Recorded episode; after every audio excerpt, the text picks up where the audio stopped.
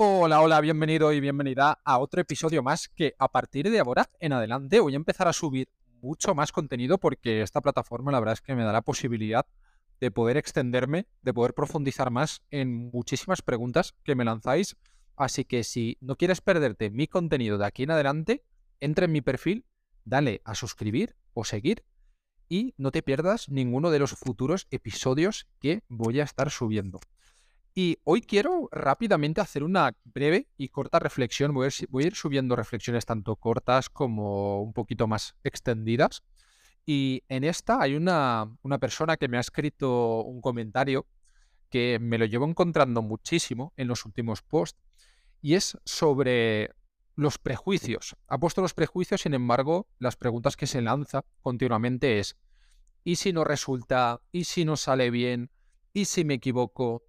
¿Y si se enfada conmigo? ¿Y si, y si, y si, y si? Que quizás esto te suena que, y quizás eh, sabes de lo, que, de lo que habla, que yo creo que en verdad esto es algo que padecemos un poco todos y si no intervenimos se puede convertir en algo increíblemente paralizante y que nos puede acabar, vamos, amputando incluso el, estado de, ánimo y que nos puede impedir hacer una multitud de cosas.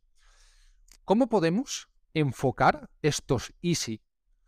Algo que a mí me funcionó maravillosamente y que también trabajo muchísimo con, con mis clientes en sesiones de coaching es cuando te surja, cuando te surjan todas estas preguntas de ¿y si no sale bien? ¿y si me equivoco? realmente párate y responde las preguntas. ¿Qué es lo peor que podría pasar si no te sale bien? Sea lo que sea que quieres hacer. Y realmente llega al fondo de las cuestiones. ¿Qué es lo peor que podría pasar? Que, que me equivoque, que me rechacen, que me digan que no, que no salga como yo esperaba. Y realmente eso, profundiza. ¿Qué es lo peor que podría suceder? Porque diría que en el 90% de las veces, o incluso más, nunca es tan desastroso y tan catastrófico como, como lo percibimos. Siempre pensamos, guay, si me sale mal y si me equivoco, como si fuese el Armagedón, como si se acabase el mundo.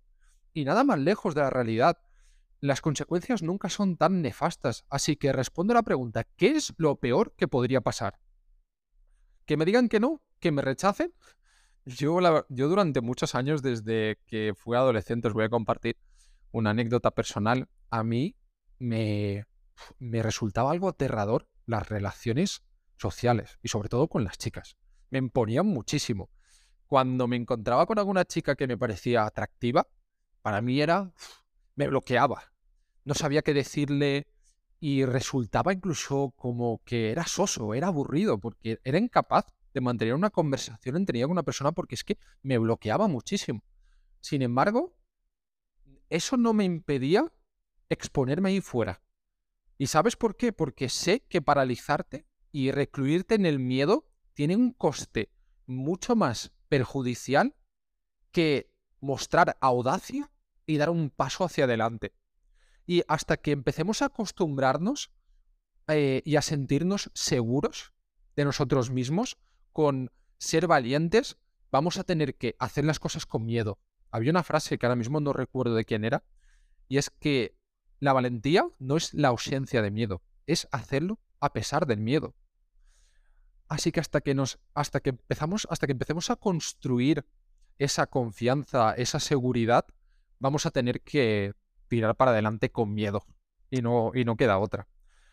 Por lo tanto, una vez que has respondido qué es lo peor que podría pasar, ahora toca la otra cara de la moneda. ¿Qué es lo mejor que puede pasar? Porque muchas veces nos quedamos solamente con la parte negativa, de que podría salir esto mal, es que esto va a ser un desastre, es que me van a rechazar. Vale, vamos a ver qué es lo que sí podrías ganar. ¿Qué es lo que sí podrías obtener de esta situación? Y quiero que inviertas el mismo esfuerzo el mismo pensamiento deliberado en pensar cuáles podrían ser las consecuencias, los resultados de que te salga bien. Porque también necesitamos eh, motivarnos, necesitamos inspirarnos con resultados positivos.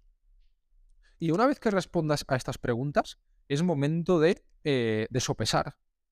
¿Lo quiero hacer? ¿Merece la pena hacerlo? Y otra cuestión otra pregunta que te diría que te hicieses es, ¿esta acción que voy a tomar me va a aportar más felicidad y me va a aportar más crecimiento personal? Si la respuesta es sí, vamos, ni lo dudes. Ni lo dudes lo más mínimo, tira hacia adelante. Al final hemos venido aquí esta vida a mejorar, a crecer, a ser más y mejores personas y todo aquello que nos haga ser mejores personas y que nos proporcione más felicidad, que nos proporcione más crecimiento, necesitamos atrevimiento, necesitamos atrevernos.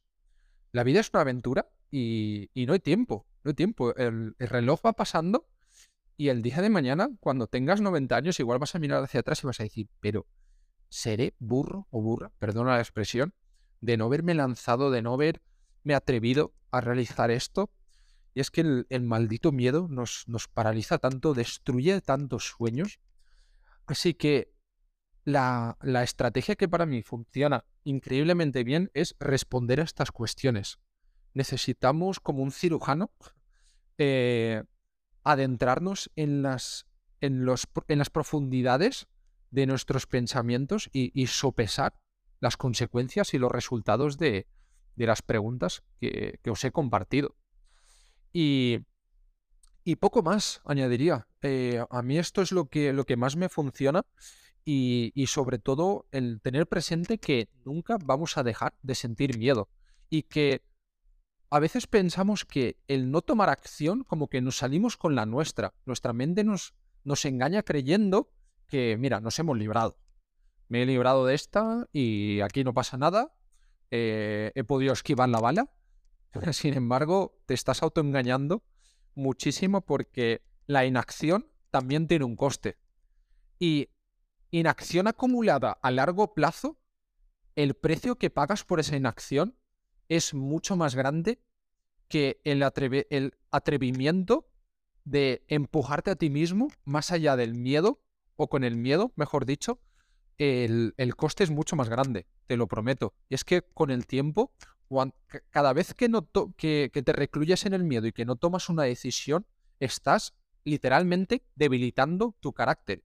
Te vuelves más frágil, te vuelves más débil. Y esto es algo importantísimo que tener en cuenta, así que no creas que te sales con la tuya. Cada decisión que no tomas, te vuelves más débil. Y esto es eh, lo que te quería compartir, así que si quieres que trate alguna otra cuestión en concreto, si tienes alguna pregunta, alguna duda, escríbeme a través de las redes sociales. Y como te he comentado al principio, no olvides eh, entrar en mi perfil, seguirme. Y tengo muchísimas ganas de seguir compartiendo más contenido por aquí porque me encanta eh, tener la posibilidad de poder extenderme y profundizar porque yo la verdad es que me encanta hablar sobre todos estos temas. Así que... Sígueme y nos vemos en futuros episodios. Un saludo.